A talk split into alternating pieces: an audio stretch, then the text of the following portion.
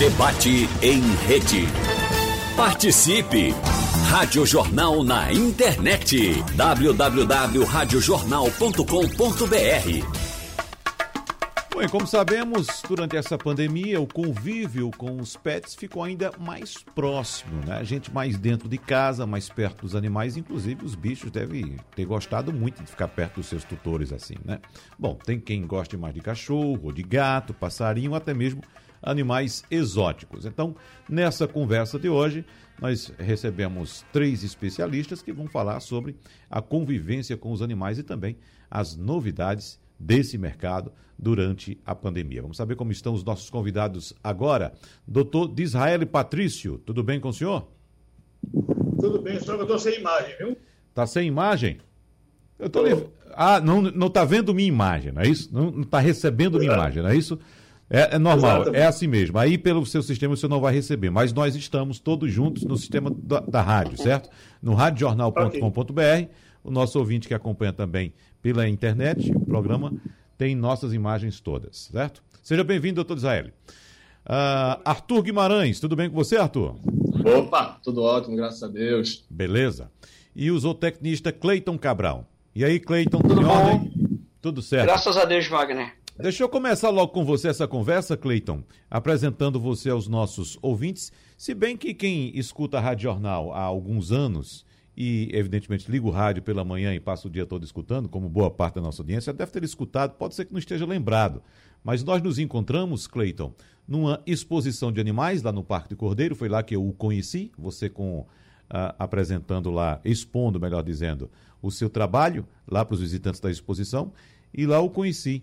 É, e você é, é, empreendedor em uma fazenda chamada Fazenda Califórnia, que você cria vários animais, né? Você desenvolve vários animais lá, inclusive também.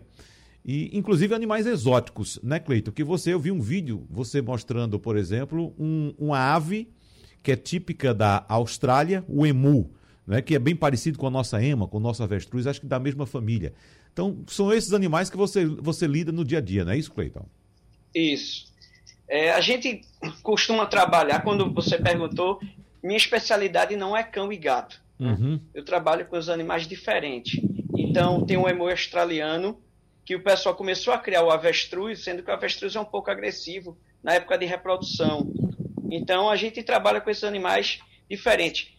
Répteis, a gente trabalha com os silvestres, nós não criamos, mas temos parceria com outros criadores que a gente dá essa assistência então, quem não quer, quem quer fugir né, do convencional, cão e gato, então sempre procura a gente para dar uma solução e criar em casa, apartamento, condomínio. Então, uhum. ter um animal diferenciado dentro de casa. O, o Cleiton, você fala que o, o avestruz é um pouco agressivo na época de reprodução. Isso. E eu estou lembrando de algumas, de algumas aves aqui que, de fato, tem uma posição de defesa muito forte, como, por exemplo, o ganso. Né? Agora, veja só, existe uma diferença entre levar uma carreira de um ganso e levar uma carreira de um avestruz, né, Cleiton? Pois é, o avestruz sai a 60 km por hora. Pois é, é não, não dá para escapar. não. Uhum. Mas o ganso, Wagner, ele é considerado um, um, um, vigilante, porque além de fazer o barulho, ele vai atrás e ele reconhece o dono ou tutor, né? Ele reconhece a pessoa que cria. Ele cria vínculo, uhum. entendeu? Sei. Uhum. Diferente do avestruz. Tá. Deixa eu saber aqui também é, um pouco do mercado, como é que está a situação do mercado, porque Arthur Guimarães trabalha nessa, nesse setor, é empreendedor também do setor pet, e a impressão que eu tenho, Arthur, é que durante a pandemia, isso é uma impressão, não tenho dados, eu quero que você corrobore ou não. Durante a pandemia, o setor pet se deu muito bem, porque, como eu disse no começo, as pessoas ficaram mais em casa e se aproximaram mais, tanto da família como também dos seus pets. Estou equivocado ou é isso mesmo que está acontecendo? É, até no início da pandemia, a gente achou que iria ter uma queda. Por quê? Pensamos, as pessoas em casa vão estar com os animais, mas vão cuidar dele dentro de casa, não vão querer levar no pet shop. Mas aconteceu justamente ao contrário. A gente acabou avaliando e vendo que as pessoas em casa têm a necessidade de cuidar mais do pet uhum. e acabou levando cada vez mais para os pet shops, né? Para os serviços de banho e tosa, do, é, consulta veterinária. Então, acabou que a demanda aumentou é, significativamente e não sofremos muito com essa pandemia, até porque uhum. somos serviços essenciais e a humanização do PET é, trouxe muito isso, né? Esse boom no mercado. Ah, entendo. Agora, uh, é natural que gato, cachorro e pássaros sejam os estejam na linha de frente, né? Os que são mais procurados pelas pessoas que querem ter um pet em casa.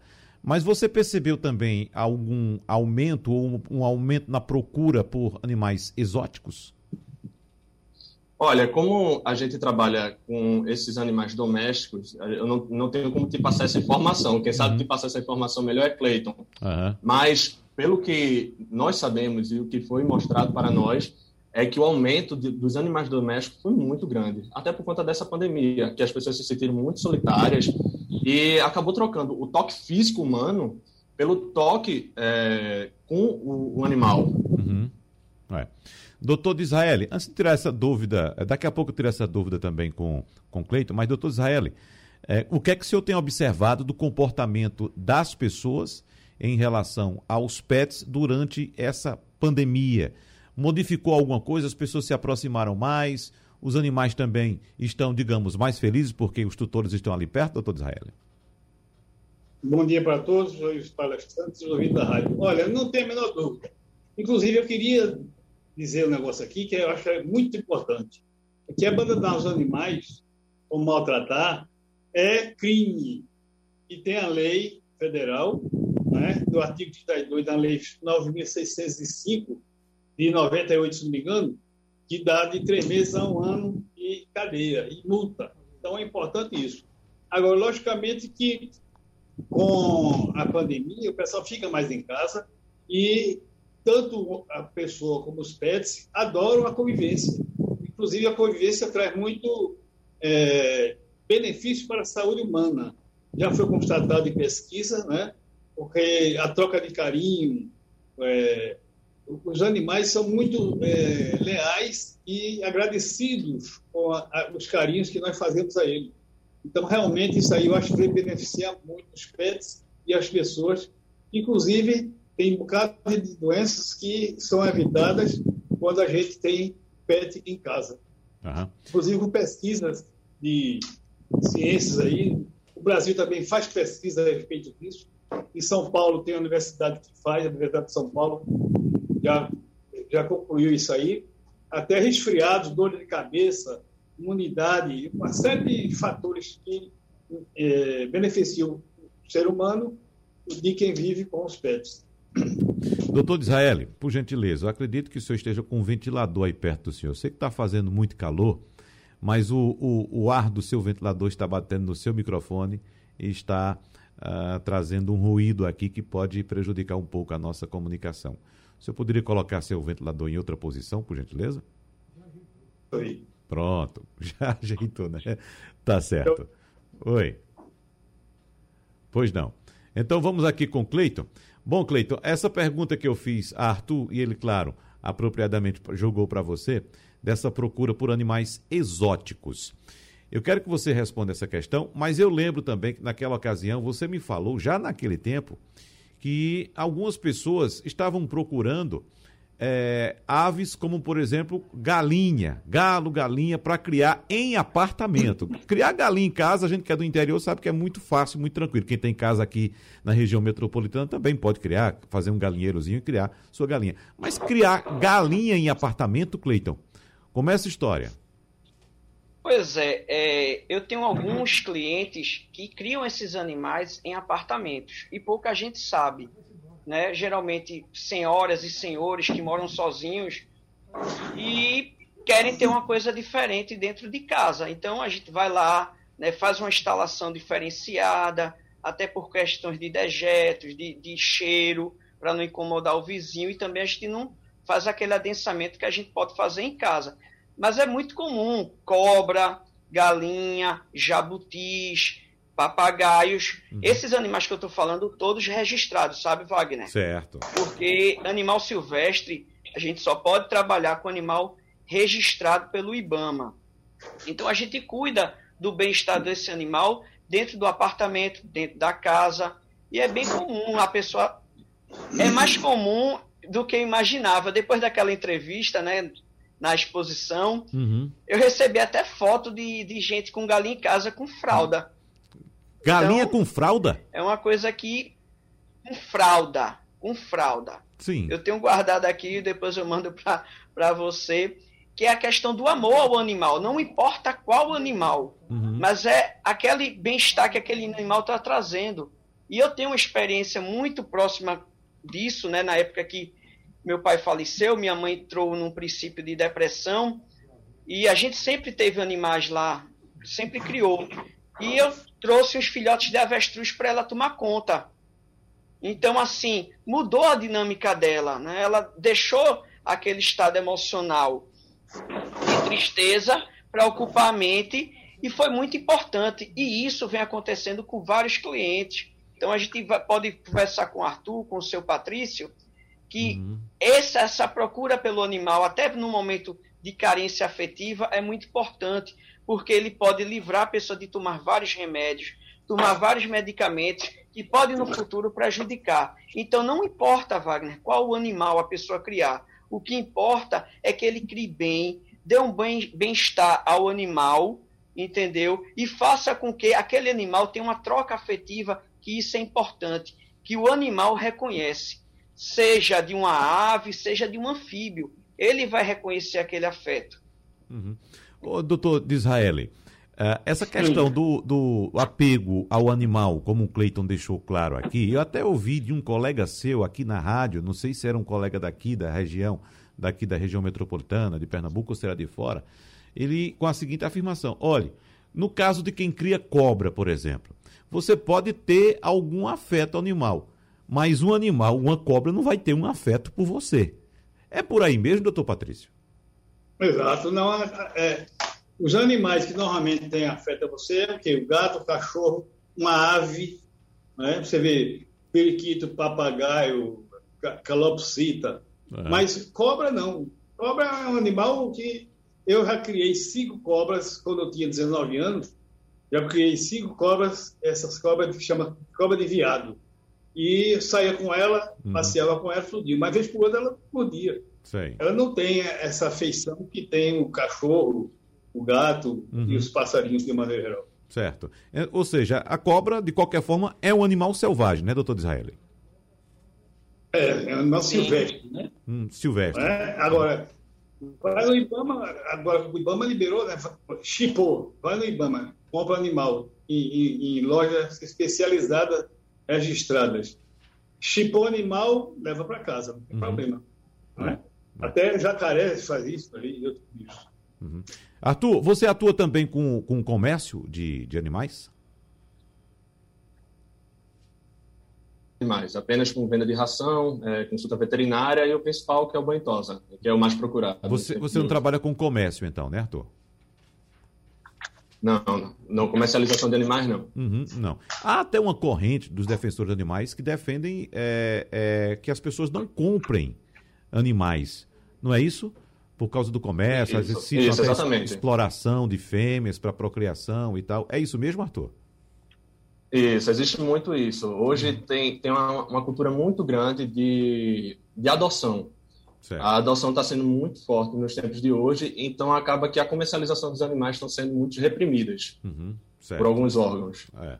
Qual o problema mais comum relatado pelos tutores de animais no, no, no seu comércio? Quando chegam lá para algum tratamento, alguma coisa, o que é que mais aconteceu, uh, digamos, de, de, de problemas com esses pets durante esse período de pandemia? Olha, eu acredito que o apego, o, o tutor estando muito perto, quando ele se ausenta é, por, por, algum motivo, o pet tende a ficar mais nervoso, mais agoniado.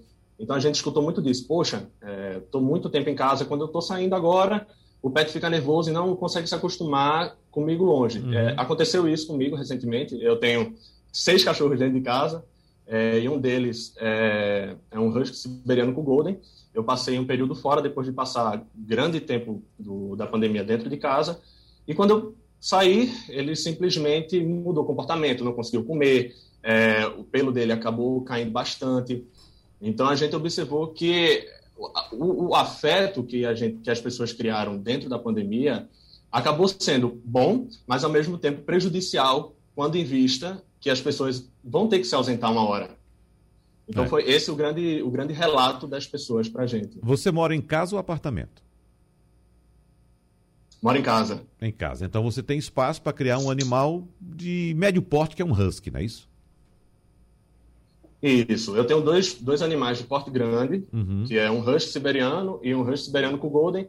E os outros quatro são é, pequeno porte. É. Todos convivem muito bem aqui. É, eu acho interessante, doutor Israel, porque a gente encontra também, mesmo em habitações muito pequenas, como apartamentos de 80, 70, 60 metros quadrados, que as pessoas estão morando em habitações cada vez menores nos dias atuais, mesmo assim a gente encontra animais de médio para grande porte dentro de uma habitação dessa, pequena. Isso pode ser prejudicial para, para, para o animal, doutor Israel? Perfeitamente. Porque é o seguinte, quando o cara for adotar um animal, ele tem que consultar um médico veterinário para poder fazer a avaliação de qual é o porte melhor para ele criar. Não é o cara chegar, pegar um elefante e botar num apartamento de 60 metros quadrados. Uhum. Ele tem que ver de acordo com o tamanho. E também é importante isso aí que o Cleiton falou. O camarada que deixa o animal na casa, se ausenta, passa o dia todo fora, o bichinho fica sozinho, isso aí causa estresse. É para criar animal é saber criar, consultar os especialistas, ter uma ficha do animal no médico veterinário para ele fazer visitas frequentes, para fazer os exames, vermifugar, tosa, banho, etc. Então, para criar animal, tem que criar o animal como animal, né? Jogar o animal lá, qualquer tamanho, jogar. Tem que ser um negócio organizado.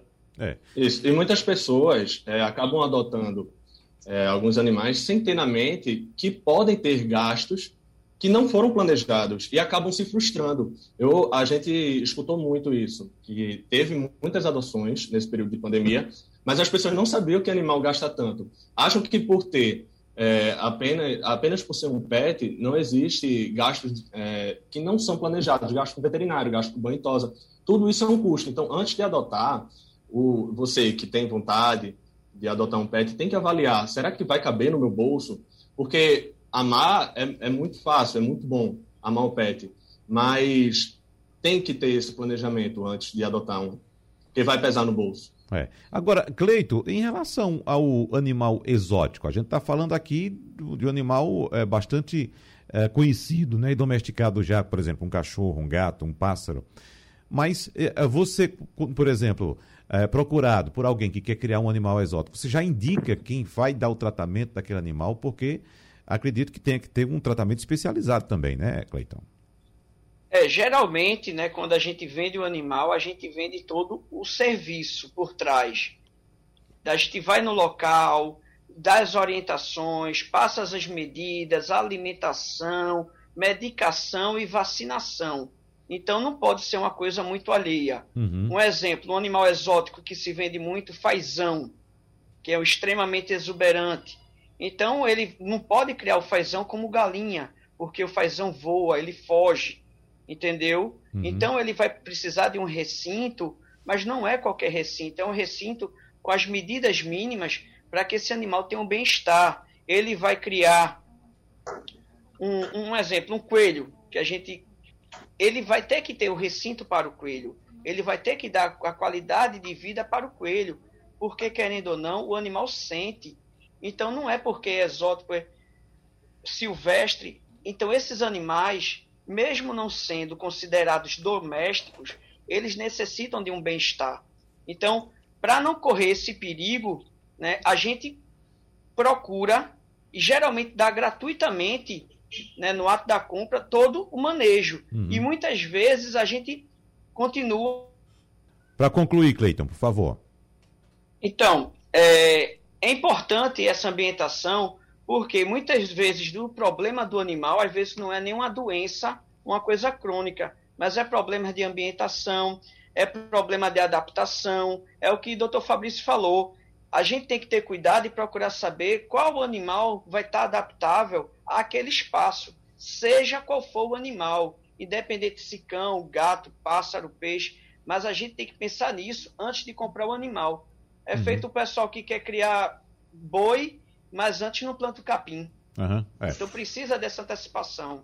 Agora, doutor Israel Patrício, isso é muito comum também hoje, né? As pessoas confundirem o animal, o bicho, com gente, né? E querer dar o tratamento ao animal como se fosse gente. Isso é muito comum a gente encontrar. É, o senhor já falou que isso pode ser prejudicial, mas eu vou trazer um exemplo aqui, doutor Israel, que eu ouvi de uma pessoa que morava num condomínio, um condomínio de casas, e o cachorro da casa vizinha, vez por outra, pulava a cerca, ia lá na casa dessa pessoa, pulava na piscina, rasgava as plantas no, no, no, no jardim, fazia a maior farra no jardim lá e voltava para casa dele. Aí, certo dia, ele.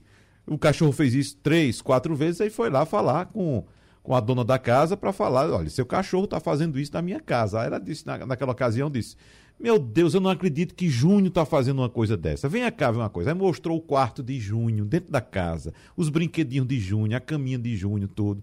Aí o reclamante botou a mão na cabeça e disse: Já entendi.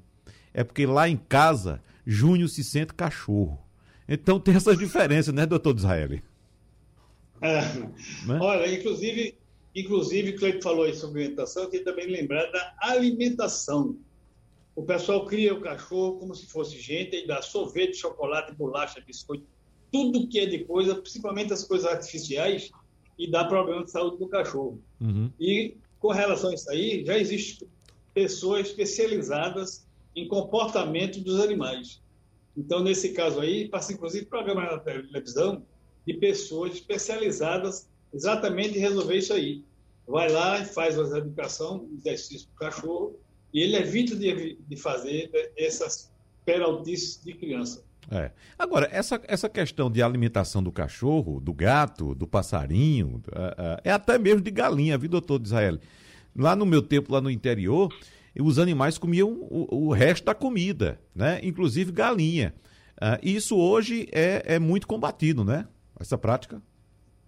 Não, eu, eu crio galinha lá em casa e a gente dá, eu não dou ração, eu dou milho e resto de comida, uhum. verdura, etc. Sei. E elas adoram. É, não, eu não uso ração. Uhum. Então essa prática pode ser utilizada hoje, inclusive para gato, cachorro também? Não, para gato e cachorro é, uhum. é melhor a ração por questão de a pessoa sai, não vai deixar comida que vai apodrecer. Né? Se a pessoa ficar, por exemplo, eu já criei cachorro e tinha gente em casa o tempo todo. Aí eu fazia o quê? Pegava pé, pé, chamado PPC, pé, cabeça e pescoço, né? Uhum. E cozinhava com arroz, fazia aquilo ali, e eu fazia com verduras, fazia bem lavado, e às vezes eu provava da comida dava para o cachorro. Então, tinha cachorro. gente para isso aí. Uhum. Certo. Eu provava. Agora, a pessoa que sai de casa, etc., tem que ter ração. Uhum. Porque é a questão de, de botar comida para o cachorro, vai adoecer, é, apodrecer, vai adoecer o cachorro. É. Né? Ô, Wagner. Oi. Inclusive, sobre essa questão da alimentação, né, eu como zootecnista, eu gosto muito de ler o rótulo das rações.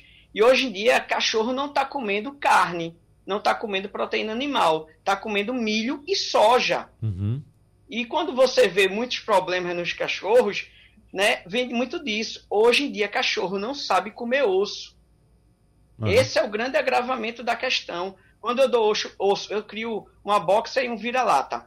Quando eu dou osso para os meus cachorros, o pessoal fica impressionado, porque acabou esse costume de dar alimento in natura, alimento que na natureza ele poderia consumir tranquilamente, mas o cachorro foi condicionado a só comer aquilo. Uhum e erradamente. A ração. E quando você, você recomenda, então, a comida natural. De, por exemplo, como eu falei agora há pouco, o resto de comida. Tá lá uma panela lá de um cozido, dá para o cachorro, não vai fazer mal para ele, hein, Cleiton? Não, também não é assim, não. Você tem que saber o que é que você vai dar, entendeu? Você pode dar um, um coração cozido, partido, uhum. fígado, já complementando com a ração. Mas isso aí vai de raça a raça. Como eu falei, eu não tenho muita especialidade com cão e gato. Mas como eu sou zootecnista, a gente estudou muito nutrição, então a gente sabe disso. Então tem esses cuidados. Mas é importante você mesclar um alimento in natura com a ração, entendeu? Porque até para dar um, um bem-estar ao animal, o cachorro aprender a comer comida de verdade. Bom, e agora a, a palavra é, de, quem, de, quem, de quem vende ração. Pois não, é, Arthur? É, já ia, já ia puxar aí. É. Dando continuidade na, na, na fala de Clayton, o que é que a gente também é, notou muito desses últimos anos para cá? É, as produtoras de rações, as fábricas, têm apostado também em fórmulas naturais. É muito comum a gente estar tá vendo é, rações voltadas já para fórmulas naturais, pensando na alimentação do, do pet. Hoje não existe mais, está é, tá sendo descartado, por exemplo, é, rações com pigmentações já está sendo deixada de lado justamente para colocar essas rações naturais, que, que é a base de soja é, e produtos veganos. É muito comum isso. Uhum, certo. Agora, doutor Disraeli, qual o problema nutricional que pode acarretar a um, um cachorro, por exemplo, como esse caso que Cleiton citou aqui, que está se alimentando com a, somente com a ração e a ração não traz ali a proteína. E a gente sabe que o cachorro o canino, o instinto dele é ele tem a necessidade de se alimentar de proteína, doutor Israel.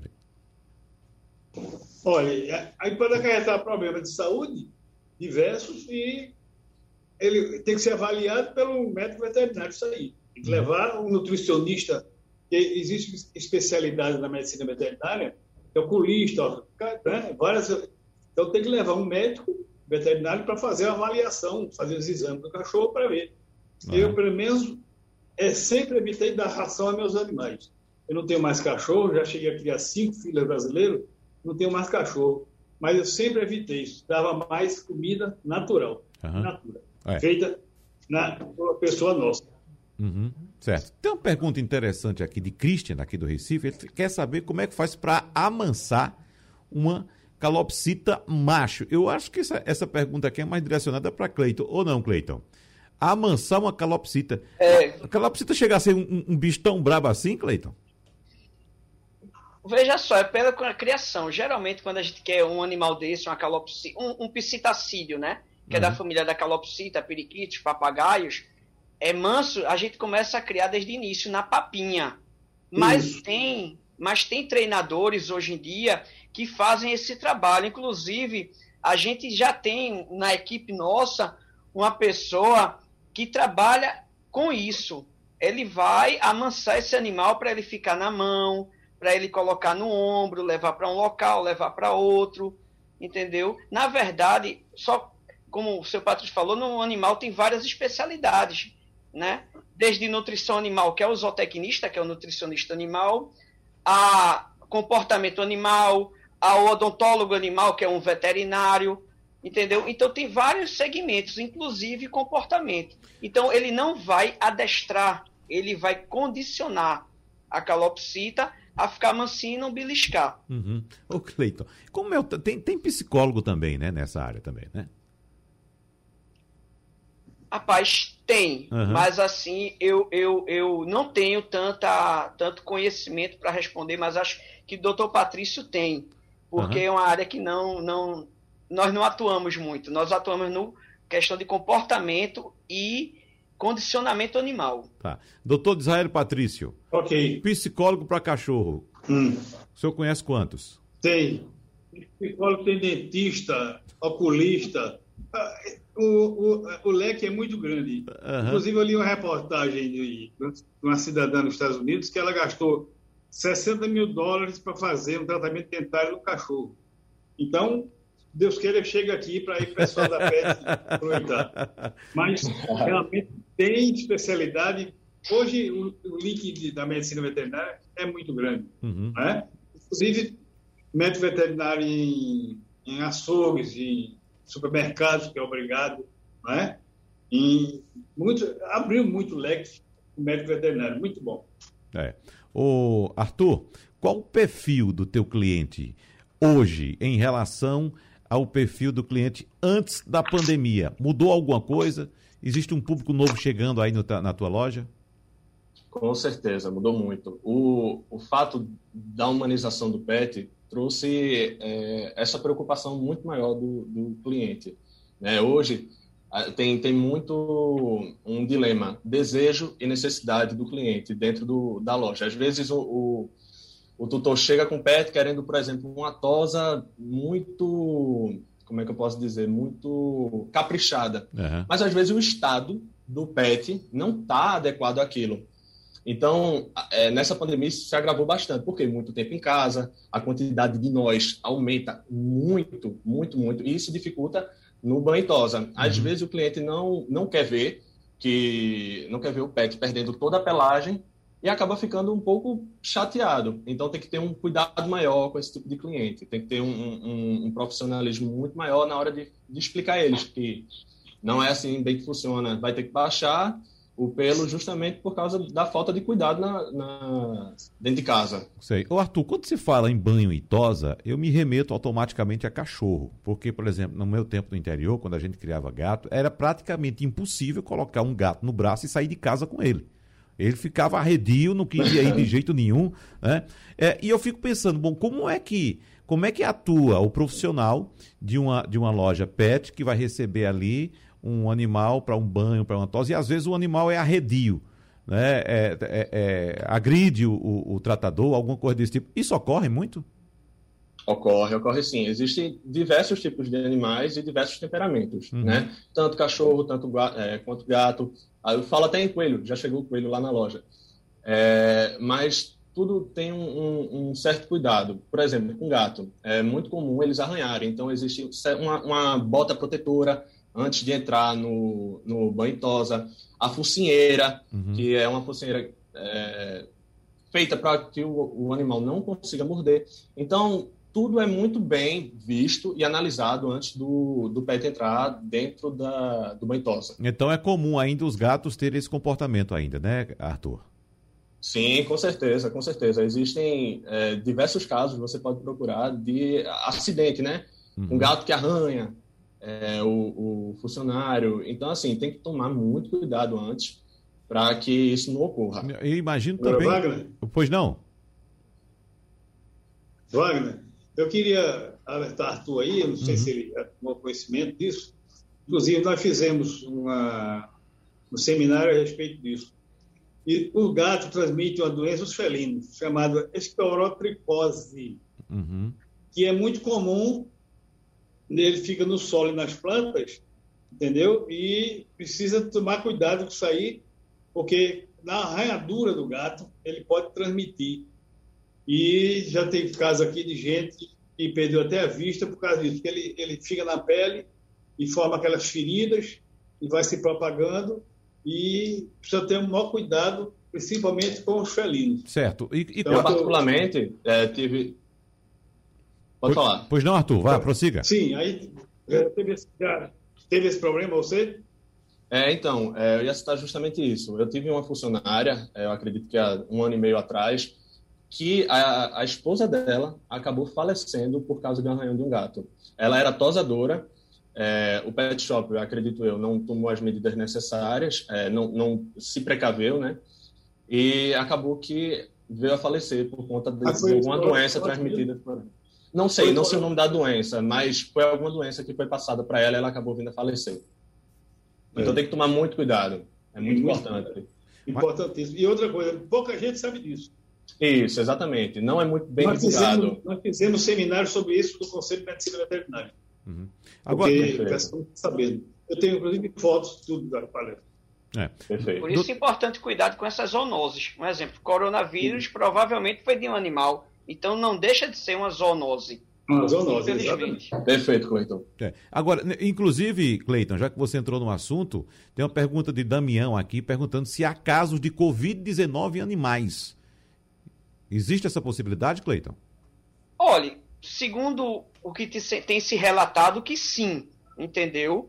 Mas, assim, como zootecnista, eu não trabalho muito com doenças. Mas, doutor Patrício, eu acho que ele pode responder melhor essa pergunta. Uhum. Não, já soube que teve, que, que, pode ocorrer.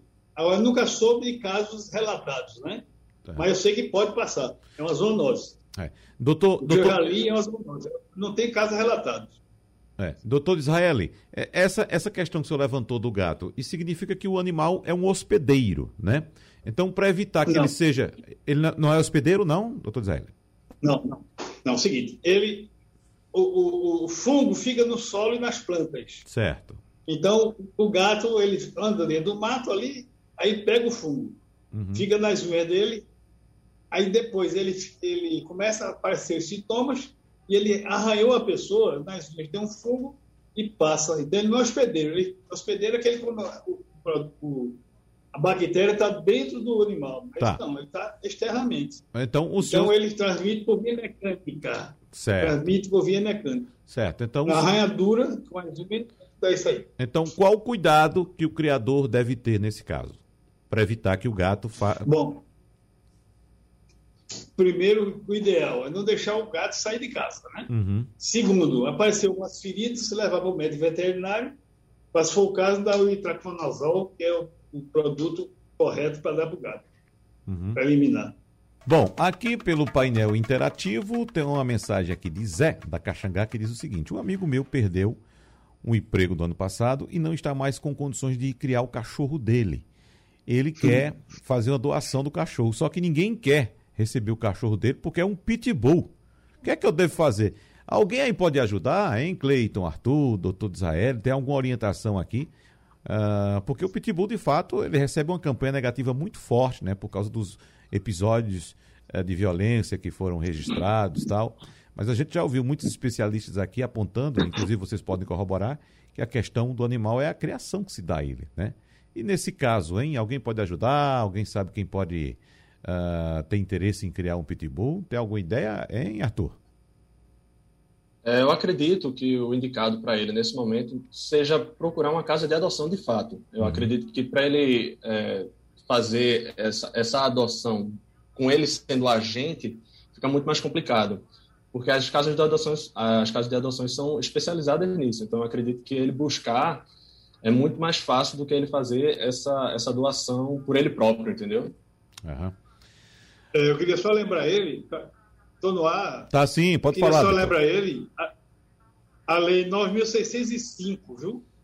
A lei federal que dá três meses a um ano de cadeia para poder ele não jogar o cachorro por aí nem fazer, nem maltratar o cachorro. Não pode, então, né? A, a, sugestão, a, sugestão de Cleiton acho que é muito.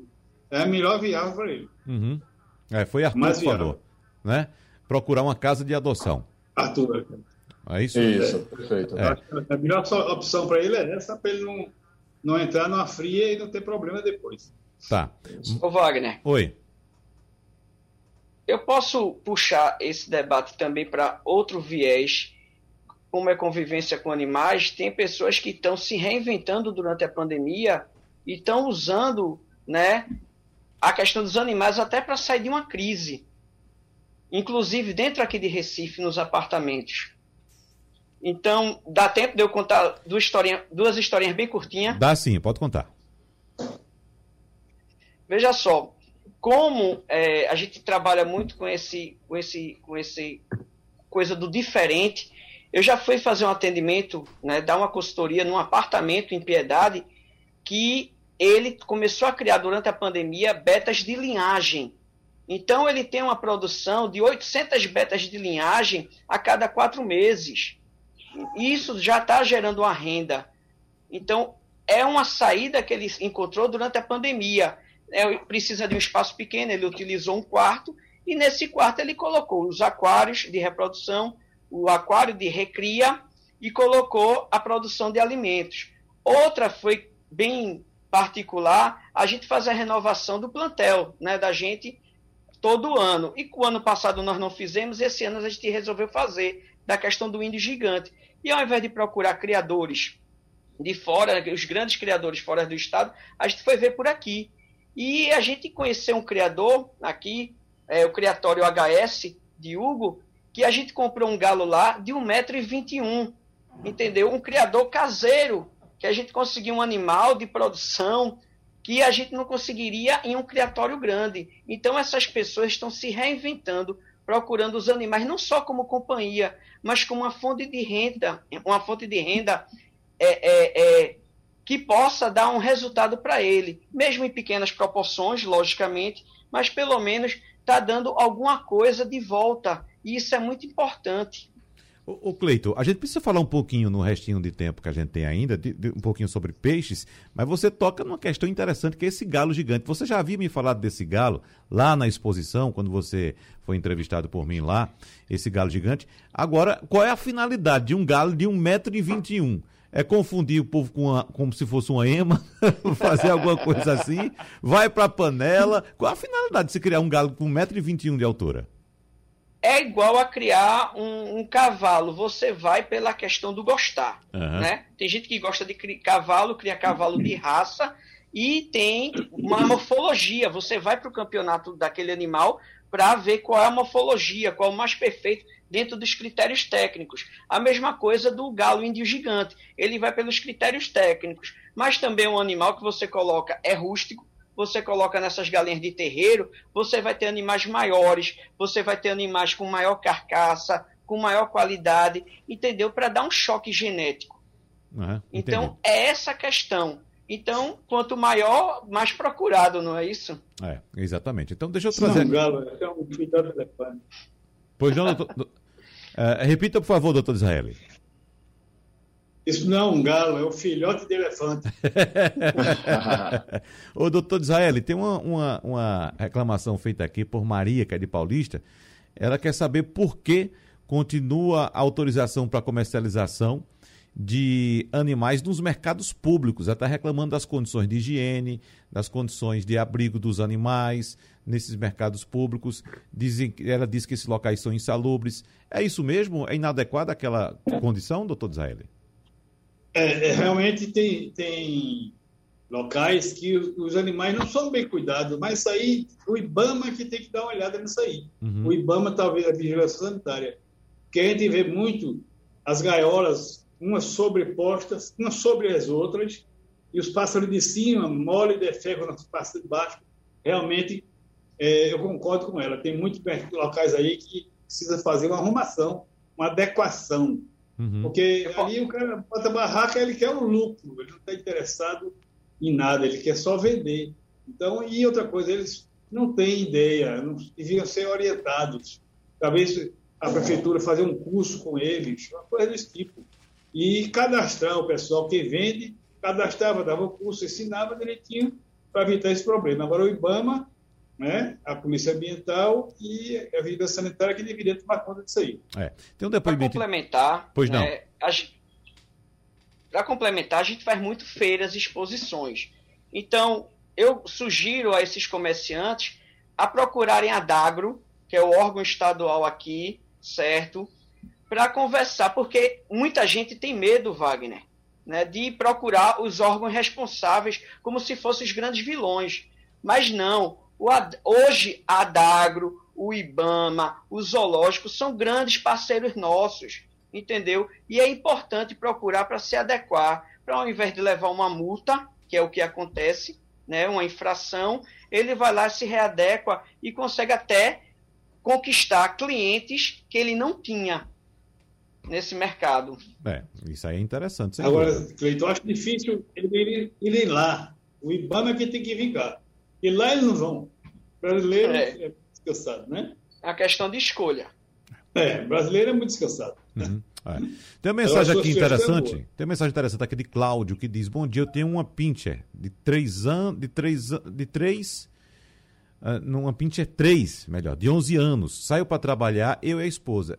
Deixo o rádio ligado porque ela tinha entrado em depressão pelo falecimento do companheiro, outro cachorro que tinha lá em casa. Disse que, ele disse que mora num apartamento e ela ficava cavando na cerâmica após a morte desse outro cachorro. Achei interessante que ele deixou o rádio, o rádio fica conversando com o cachorro, o rádio é um companheiro, né? o, cachorro, o cachorro se distrai um pouco. Agora, é interessante esse apego, né, é, é, doutor Israel, que o cachorro tem, ou a uma pessoa, a gente tem casos também de relacionamento com uma pessoa, com um tutor, que o cachorro, é, mesmo após a morte, o cachorro fica procurando, vai atrás, tem casos que vai no cemitério, tem muitos, muitos relatos né, nesse sentido, né, doutor Israel?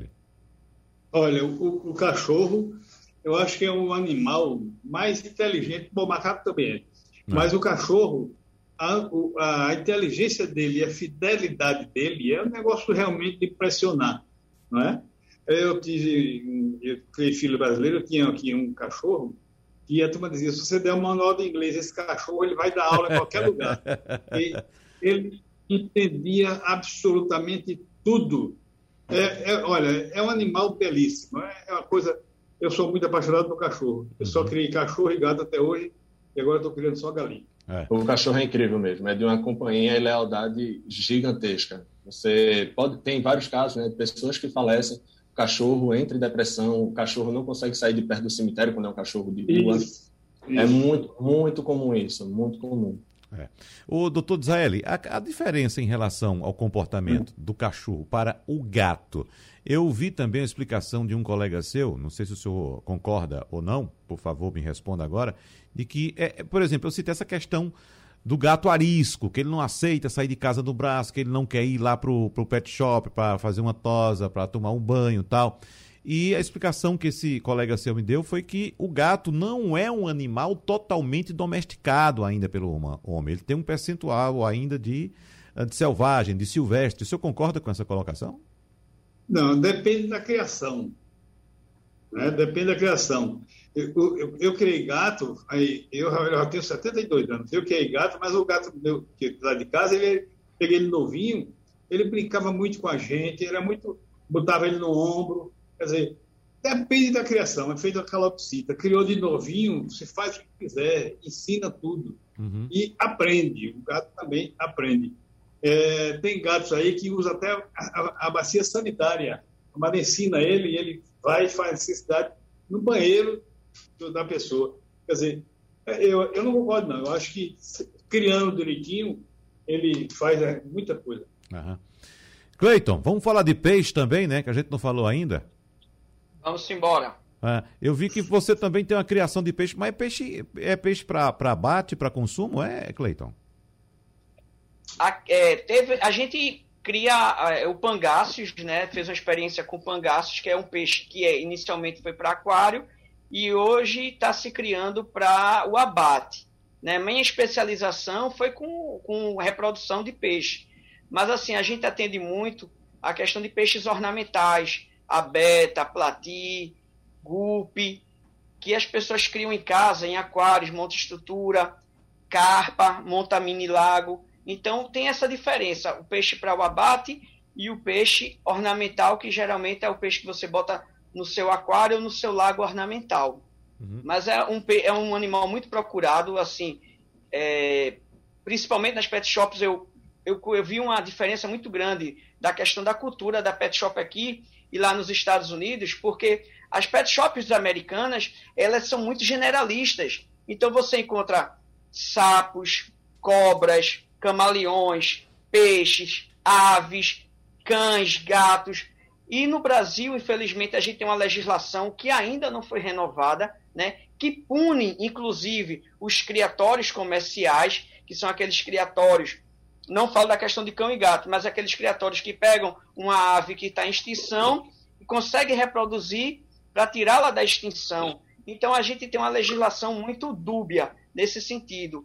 E na questão mercadológica mesmo, você tem mais opções. Então, você consegue, se você tem mais opções, você consegue que as grandes empresas fabriquem equipamentos que deem mais conforto animal. E hoje, se você quiser um, um, um equipamento específico para esse animal, você tem que trazer de fora.